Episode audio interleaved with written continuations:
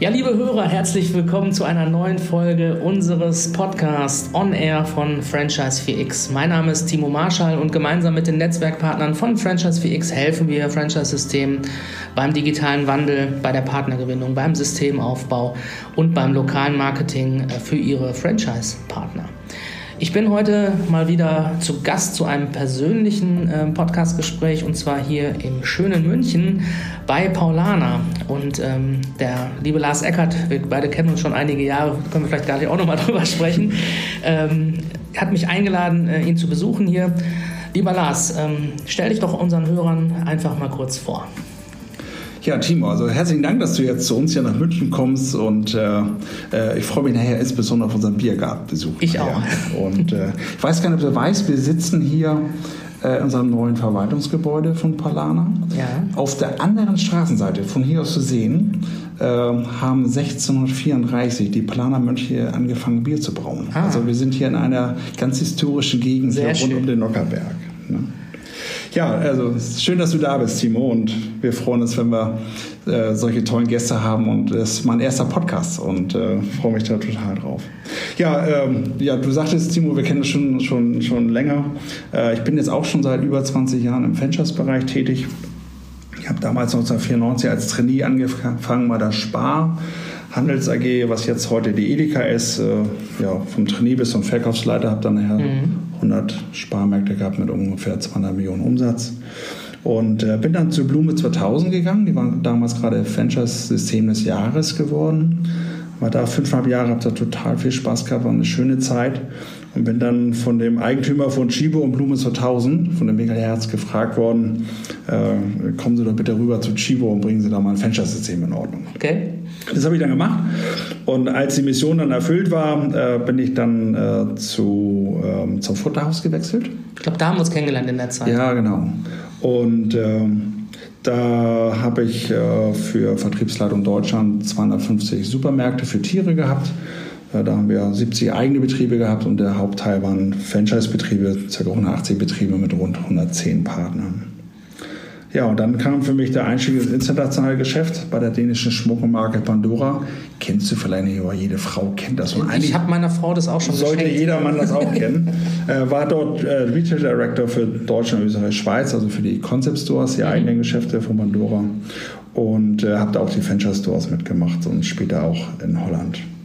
Ja, und in 2016, Timo, kam dann ein Anruf, der Lockruf zu Palana. Und dann habe ich gedacht, was soll denn ein Hamburger aus dem Retail Ja. äh, eine Franchise-Gastronomie in Bayern machen.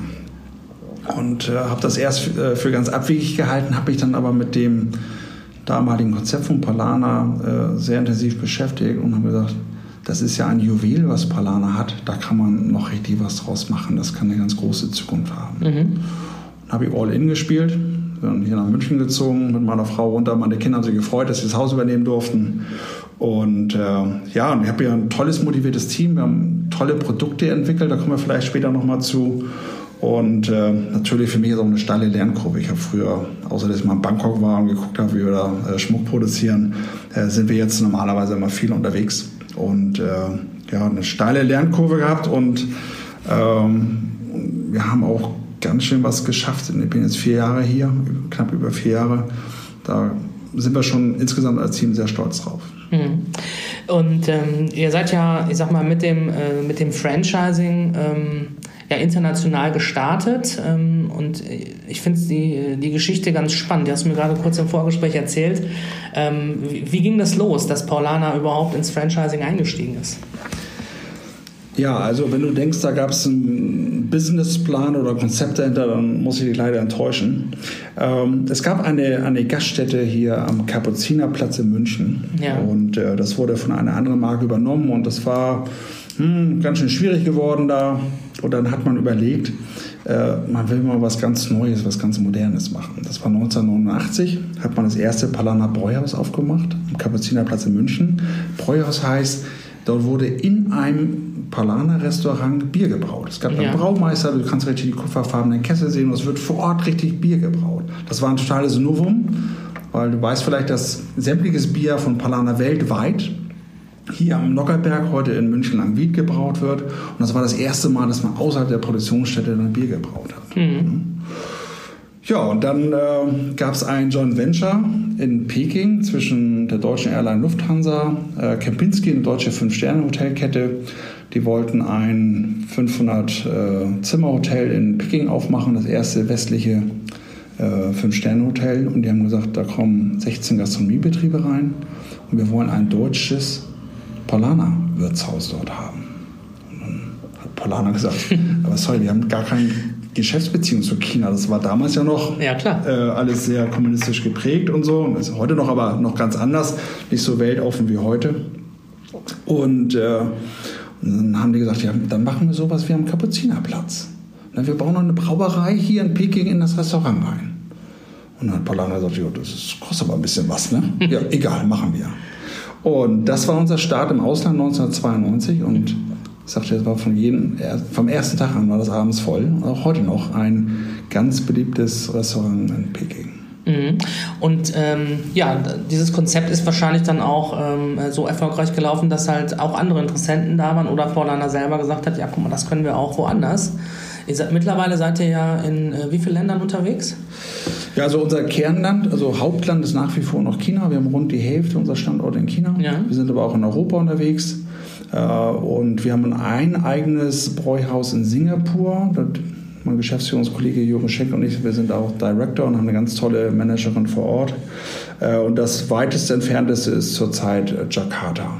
Okay, Wahnsinn. Und äh, es sind aber nicht nur Bräuhäuser, wir haben auch Wirtshäuser, also ein Polaner-Restaurant ohne die Hausbrauerei. Ja, da gibt es, glaube ich, ähm, verschiedene Konzepte, hast du vorhin kurz erzählt. Erzähl mal noch ein bisschen, also wie, in welchen Franchise-Konzepten ist Paulaner unterwegs? Ja. Wir haben dieses Bräuhaus. Ja, also das ist unser größtes, wir nennen das Produkt, äh, ja. das Bräuhaus. Du brauchst ca. 1200 Quadratmeter. Äh, Fläche, um das alles darzustellen, mhm. damit sich das auch alles lohnt mit der Hausbrauerei, dass du einen Umschlag hast und so. Und ähm, das ist aber auch natürlich ein sehr investitionsaufwendiges Konzept und auch von der Betreibung her natürlich die Königsklasse. Und äh, dann haben wir ein mittleres Konzept, das ist das Palaner Wirtshaus, rund 700 Quadratmeter.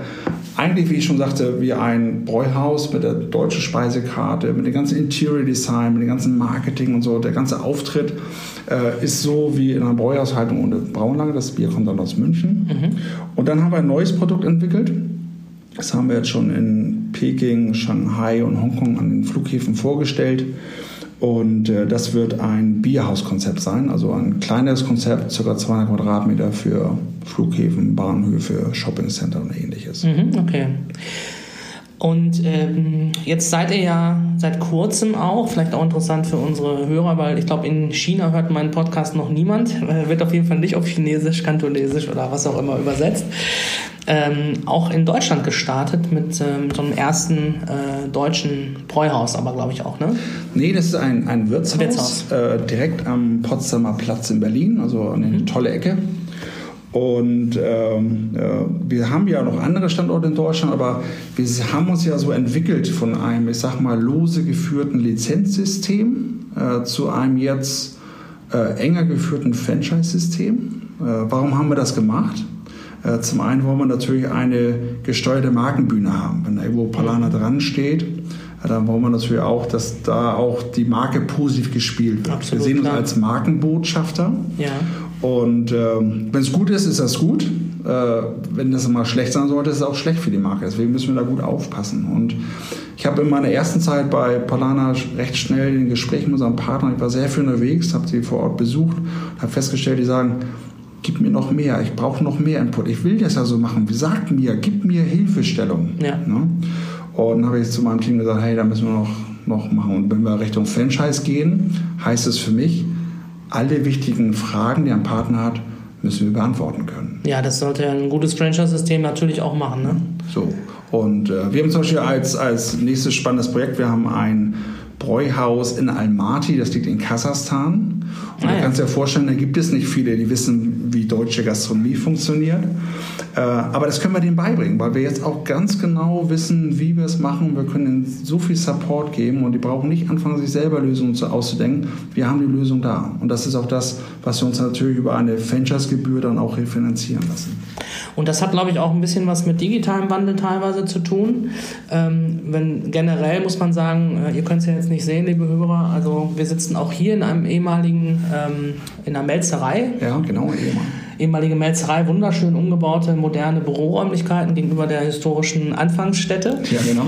Ähm, und äh, ich habe auch unten gerade im Empfangsbereich gesehen, ähm, dieses Unternehmen basiert hier auf wirklich traditionellen, auch Familienwerten. Äh, hier von der, ist ja immer noch, glaube ich, äh, Familien ähm, geführt.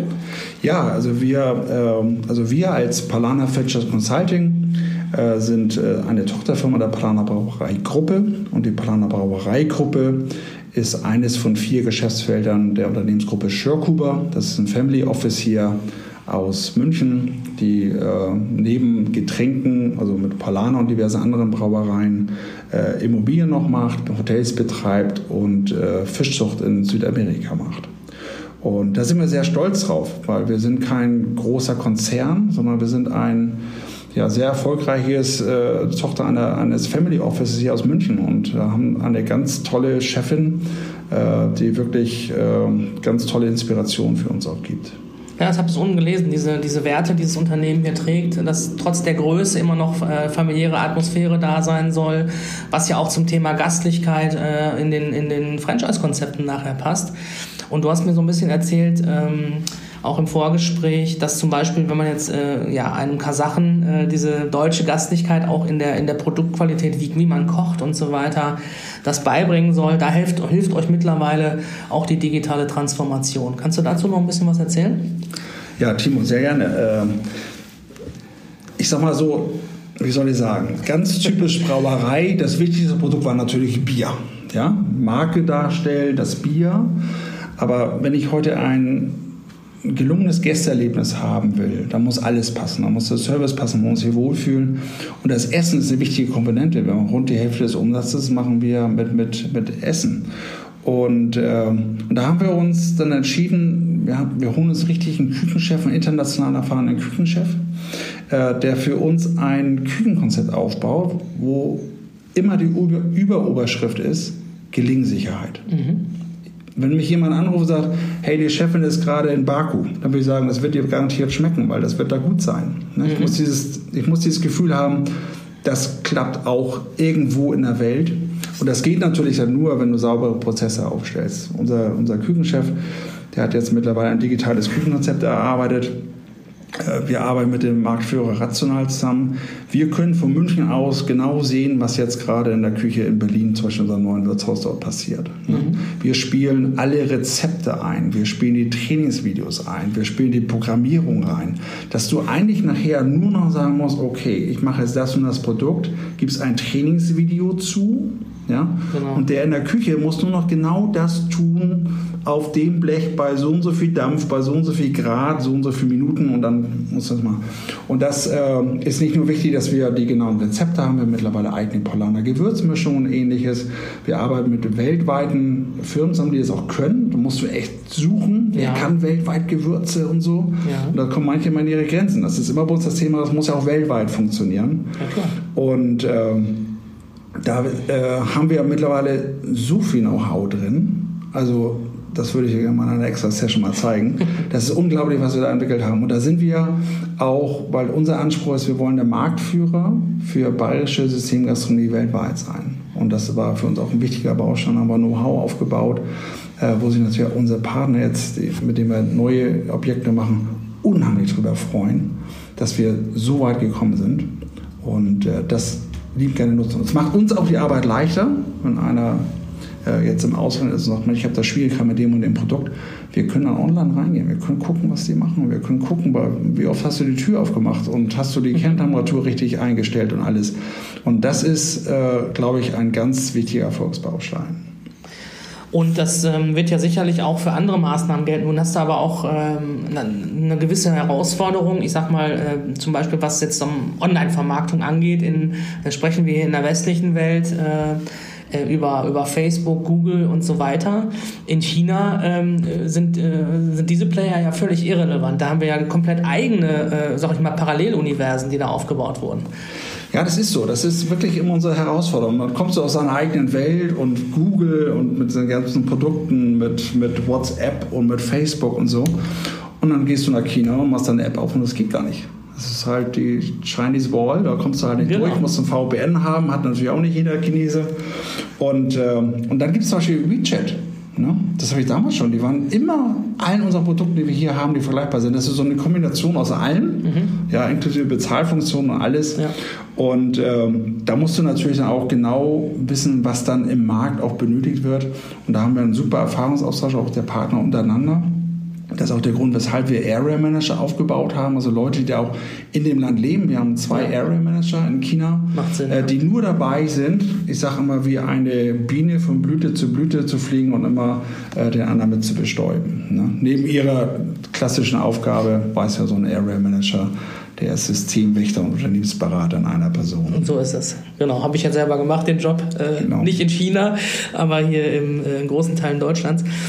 Ja, und ähm, auch im, im, sag ich mal, jetzt in, in, den, in der russischen Hemisphäre hast du das ja auch genauso. Da hast du ja auch äh, Telegram statt äh, WhatsApp und so weiter und so fort. Ne? Auch da in äh, Kasachstan wird es andere Systeme geben, ne? wobei Google, glaube ich, da auch ja. aktiv ist. Also, also wir machen das so, dass wir auch im Bereich äh, Werbung unsere Partner stark unterstützen wir sind da jetzt nicht darauf eingestellt, dass wir jetzt alles, was sie machen wollen, total unter Kontrolle haben wollen. Also ich sag mal, wenn ich jetzt die Werbung, die einer macht zum Mittagstisch in, in St. Petersburg jetzt freigeben müsste, dann müsste ich erstmal einen haben, der Russisch kann. ja, ja? Klar. Geschweige denn, dass es von dem Volumen nachher, wir haben knapp 50 Häuser in der Welt, äh, wer soll das alles managen? Deswegen haben wir äh, uns entschieden zu sagen, hey, lass uns die Partner gut qualifizieren, lass uns denen gute äh, Vorschläge machen, lass uns denen genau sagen, wir sprechen dann mit deren Marketingleuten, welche Schriften, welche Farbwelten, welche Bildwelten wir verwenden und so. Und wir stellen in unserer neuen Mediendatenbank denen alles zur Verfügung. Mhm. Ne? Du kannst also jetzt aus ganz vielen Vorlagen dir jetzt das raussuchen und sagen, so was nämlich, nimmst da ein Logo rein, das Logo machen wir auch für die, kriegen die alles von uns und kannst dann selber das anpassen, welche Aktion machst du da zu welchem Preis und wie lange soll das gehen und so. Und dann natürlich auch entsprechende gesetzliche äh, Vorgaben, die es dann gibt, entsprechend beachten. Das können unsere Partner viel besser und ähm, wenn wir denen so eine, ein großes Werkzeugpaket geben, dann können die auch gut damit arbeiten. Und das ist auch das, was unsere Partner auch gesagt haben. Gib uns mehr, gib uns Best Practice, gib uns Vorschläge. Und das haben wir jetzt auch erfüllt. Ja, da hilft dir sicherlich auch die Erfahrung aus, den, äh, aus deinem Vorleben, aus anderen Systemen. Ich sag mal, gute Franchise-Systeme, so habe ich es auch äh, kennengelernt, ähm, nutzen ja auch äh, das Know-how der Partner. Wenn irgendwas an einem Standort gut funktioniert, schaut man, okay, kann man das multiplizieren? Ja, genau. ne, kann man das äh, auch fürs Gesamtsystem nutzbar machen? Ja. Und äh, verbreitet das dann sozusagen innerhalb des Systems, um, äh, um den anderen Partnern diesen Vorteil auch zu geben. Ne? Ja, ja. Wir haben natürlich auch so, ähm, nicht nur wegen dieser, dieser Sprache, weil wir unsere, unsere Firmensprache hier innerhalb unserer Firma ist, ist Englisch, mhm. weil wir natürlich im internationalen Kontext unterwegs sind. Das war ganz lustig. Für Berlin haben wir unser Konzept von Englisch wieder übersetzt ins Deutsche. Ja. Das ist auch ganz witzig. ähm, aber äh, äh, es kann auch nicht jeder, den wir auch in den Schulungen erreichen wollen, dann auch richtig gut Englisch. Mhm. Ne? Und deswegen haben wir jetzt äh, zum Beispiel Trainingsvideos gemacht, die wir in mehreren Sprachen zur Verfügung stellen. Das ist ganz witzig, wenn du unsere Leute, die dann die Trainingsvideos gemacht haben, so zum Beispiel wie begrüßt man einen Gast und wie geht es mit, mit Reklamationen und ähnliches, das haben wir als Videos gedreht und haben uns dann äh, chinesische Kollegen geholt, die uns das übersetzt haben. Und wenn du dann so als Gast da sitzt und auf einmal Chinesisch sprechen kannst, das hört sich echt mittlerweile echt toll an. Und, äh, aber das ist auch wichtig, weil wir auch innerhalb der Gastronomie natürlich auch relativ viel Fluktuation haben. Die wissen bei Polana, die werden alle gut ja. westlich ausgebildet. Und wenn es da welche gibt, die dann noch was drauflegen, dann kann es auch schon mal sein, dass der, der Mitarbeiter dann weg ist. Und deswegen müssen wir immer wieder sehen, dass wir auch unsere knapp 2000 Leute im Netzwerk immer wieder äh, schulen können. Und das für dieses Training on Demand natürlich für uns auch äh, eine wichtige Komponente. Ja klar, und da kann man natürlich, so wie ihr das auch toll macht, äh, digitale Möglichkeiten nutzen. Und du musst die Inhalte ja, ich sag mal, wie man einen Gast begrüßt, das ändert sich ja nicht äh, so oft. Ne? Das ist eine Information, die ist immer gleich. Das heißt, da muss nicht immer einer hin und das persönlich machen. Das über, geht über Video zum Beispiel, kann man das wunderbar äh, mit einem, äh, ja, einem Live-Check-up des, des Mitarbeiters dann verbinden. Und so macht ihr das sicherlich auch. Jetzt habe ich hier gesehen, ähm, es ist ja sehr erfolgreich, euer Konzept nicht nur in hinsichtlich, ähm, seid jetzt äh, Franchisor äh, des of the Year geworden. Wann war das? 2020, ganz frisch. Ähm, habt auch schon äh, Designpreise gewonnen für, ähm, für euer Konzept, wie das Ganze aussieht. Also ich muss sagen, ähm, das ist ja schon eine tolle Erfolgsgeschichte, die hier äh, geschrieben wird. Ne? Du, das ist gekommen äh, mit unserem Umbau. Es ist etwas in die Jahre gekommen des Bräuhauses in Singapur. Äh, Singapur ist ja einer der härtesten F&B-Märkte, die ich in der Welt äh, kenne. Und äh, wir sind da seit über 20 Jahren am gleichen Platz. Mhm. Und äh, haben uns entschieden, unser neues Konzept auch, also wo alles zusammenläuft, im Mai 2017 an den Start zu bringen. Und äh, wir haben eine ganz tolle Agentur, die uns bei diesem Prozess begleitet hat. Und äh, die haben mich gefragt, sag mal, äh, das ist so gut geworden, damit können wir Designpreise gewinnen. Und dann habe ich gesagt, ja, meinst du? Und dann sagte er, ja, du pass auf, können wir uns da bewerben? Ne? Und so, klar, mach mal. Ja, und dann purzelte der erste Preis rein, haben uns gefreut. Und ein paar Wochen später kommt der zweite Preis rein. Dann haben wir telefoniert und gesagt, Mensch, das ist ein Ding, zwei Designpreise gewonnen. Und dann ruft er fünf Minuten später an und sagt, da hat gerade Postbote geklingelt, kam der dritte Preis. und äh, äh, freuen wir uns natürlich, ist, äh, aber darauf kann man sich nicht ausruhen. Das ist eine das ist klar, gute ja. Zwischenbelohnung für uns. Und äh, wir sind jetzt beim Global Restaurant Investment Forum äh, in Amsterdam. Äh, Im Februar, glaube ich, diesen Jahres war das sind wir überraschend Franchisegeber des Jahres geworden. Und äh, äh, unser Business Developer war bei der Veranstaltung vor Ort und da war so, äh, Sie sind schon nachher noch da oder reisen Sie früh ab? Nö, nö, ich bin noch da. Und ja, haben eine kleine Überraschung. Und äh, freut uns natürlich auch extrem, äh, dass wir so einen tollen Preis äh, von so einem Gremium überreicht bekommen. Aber das sind immer nur schöne Zwischenerfolge. Äh, wenn der Partner happy ist, und wenn der Partner sich bei uns im System wohlfühlt, so ist das, das ist das, was zählt. Ja. Und das andere ist alles schöne Begleitmusik, aber der Partner muss das, was wir machen, toll finden. Und, äh, und ich habe ja das Glück, dass ich jetzt nicht unter einem Expansionsdruck stehe und sage, du musst jetzt hier innerhalb von so und so viel Zeit, musst du so und so viel machen, sondern ich kann mir die Partner sehr gut aussuchen. Ich sitze da lieber auf Qualität und gucke, ob wir zueinander wirklich passen. Mhm. Dafür nehme ich mir auch Zeit. Ja. ja? Ähm, sag mal, den Luxus gönne ich mir halt. Ne? So, bevor ich jemand ein System hole, wo ich sage, Mensch, mit dem werde ich neuneinhalb Jahre Stress haben, äh, äh, dann suche ich mir lieber jemanden, wo ich sage, ich habe zehn Jahre Spaß dran. Und ich, ich habe immer so die Regel, äh, nimm nur die Ventures-Partner ins System, die du auch zu Hause zu dir auf die Couch einladen würdest und äh, deiner Frau vorstellen. Sehr gut das war auch immer eine unserer Maximen oder meine persönliche. Wir, sind, wir haben auch die Partner äh, tatsächlich auch privat besucht im, innerhalb des Prozesses irgendwann, auch geschaut, wie lebt der denn so weil bei uns damals, wir kommen ja von der Schülerhilfe, das wissen ja unsere Hörer schon, und äh, wenn du da auch nachher mit Kindern zu tun hast, dann willst du Menschen, die Kinder von anderen Leuten äh, in der Marke nur anvertrauen, äh, bei Menschen, die eben auch mit dir zusammen auf dem Sofa sitzen dürfen, ja, auch genau, in meinem eigenen genau, Haus. Genau. genau. Timo, ich weiß noch, wie wir das erste Mal über, ich nenne das immer Couch-Termin gesprochen haben. Er setzt sich bei dir zu Hause auf die Couch und kriegst da so viel Absolut. mit. Wo ja. lebt er? Ja. Wie lebt er? Was denkt seine Frau dazu? Wie, wie ist seine Familie? Was hat er für Hobbys? Was stehen für Autos vor der Tür? Genau. Ist der Garten gepflegt? Äh. Das sind alles Sachen, äh, Bilder an der Wand waren so. Ähm, äh, das würde ich gerne bei uns jetzt auch machen, aber äh, es ist nicht üblich, dass ich beim Chinesen mich zu Hause auf die Couch einlade. Eine andere da Kultur, muss man natürlich ja. eine andere Kultur, das ja, muss man dann auch beachten. Na, natürlich ist das richtig. Aber zum Thema ähm, Stichwort ähm, Partner happy werden, äh, Investment. Ähm, was sind denn so die Konditionen jetzt gerade mal für den deutschen Markt, wenn du sagst, du hast diese drei Möglichkeiten für deutsche äh, ähm, Interessenten? Was muss man denn investieren, wenn man ähm, Partner werden will bei euch? Oder wie sind da so die Rahmenkonditionen? Das vielleicht nochmal zum Abschluss. Ja, Du, da gehören wir sicherlich zu den teuersten Systemen, die man sich so vorstellen kann. Ähm, äh, bei uns ist es so, dass der. Aber sicherlich preiswert, oder? Ähm, ja, natürlich. Was soll ich anders sagen? Ne? Aber es ist so, dass äh, wir natürlich jetzt auch äh, im Ausland natürlich auch unser Risiko in Grenzen halten wollen. Das heißt, der Partner mietet selber das Objekt an oder mhm. kauft es selber, sein Objekt. Äh, und er macht die komplette Investition selber. Wir haben so ungefähr als Richtwert, je nach Produkt, dass du äh, pro Quadratmeter so zweieinhalb bis 3.000 Euro Investition hast. Mhm. Ja, kannst ja ausrechnen, 1.200 Quadratmeter Bauhaus. Da bist du auch schnell mal bei dreieinhalb Millionen Euro.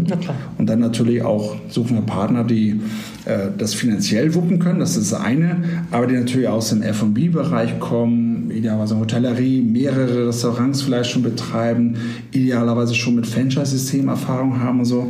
Denn so ein großes Bräuhaus zu betreiben, das unterscheidet sich dann doch äh, zu einem, nehmen wir aus meinem alten System, Chibo-Fiale oder Aber klar, ein 2000-Geschäft. Und äh, bei den Franchise-Gebühren haben wir äh, Folgendes. Wir sagen, wir nehmen 7,5% Franchise-Gebühr. Das steht bei uns in den offiziellen Broschüren drin. Äh, aber das wäre, wenn jetzt äh, der Partner, mit dem wir in Kontakt sind in Sydney, jetzt tatsächlich sein, sein äh, Palan eröffnen wird. Das ist natürlich für uns eine Betreuung her. Markteintritt machen wir dann. Das kostet uns Geld. Es ist viel schwieriger in Australien zu betreuen. Berlin zum Beispiel ist für uns viel leichter jetzt äh, zu betreuen. Und äh, wir sprechen über die Franchise-Gebühr, die ist im abhängig vom Gesamtumsatz, also alles, was du im Restaurant mhm. verkaufst, Essen, Trinken, Merchandise-Artikel und äh, fahren das individuell. Mhm. Äh, wir stellen immer fest, dass das nicht die Hürde ist, ob man einen Palana macht oder nicht. Mhm. Muss man passen. Wo wäre denn in Deutschland äh, konkret jetzt eine Möglichkeit, wenn jemand sagt, Mensch, das klingt doch ganz toll, warum kann ich das nicht hier bei mir in Hamburg machen? Ja, du Hamburg, äh, natürlich, also ich komme ja ursprünglich aus Hamburg. Äh, das wäre natürlich ein Riesending. Wir sind auch an einem Projekt dran an der Reeperbahn, aber das, äh, das dauert schon ein bisschen länger. Wir wissen nicht, ob das realisiert werden kann. Äh, grundsätzlich kann ich mir für das große Konzept Bräuhaus die großen Städte vorstellen. Ne? Mhm. Also auch Berlin haben wir jetzt ein Wirtshaus gemacht. Ich kann mir vorstellen, dass unser Partner auch in, in ein, zwei, drei Jahren auch noch ein weiteres Produkt, zum Beispiel ein Bräuhaus machen kann. Da brauchst du natürlich auch die richtige Fläche für. Du brauchst also auch das die stimmt, großen ja. Städte. Ja. Und ähm, dieses Konzept Wirtshaus geht eigentlich so, ich sag mal, in Deutschland so ab 200.000 Einwohner geht okay. das los. Ja. Und ähm, da müssen wir da so ein bisschen gucken, was gibt es da schon an Gastronomie, ähm, äh, wie ist die Wettbewerbssituation und so. Da will ich jetzt aber auch gar nichts ausschließen. Ne?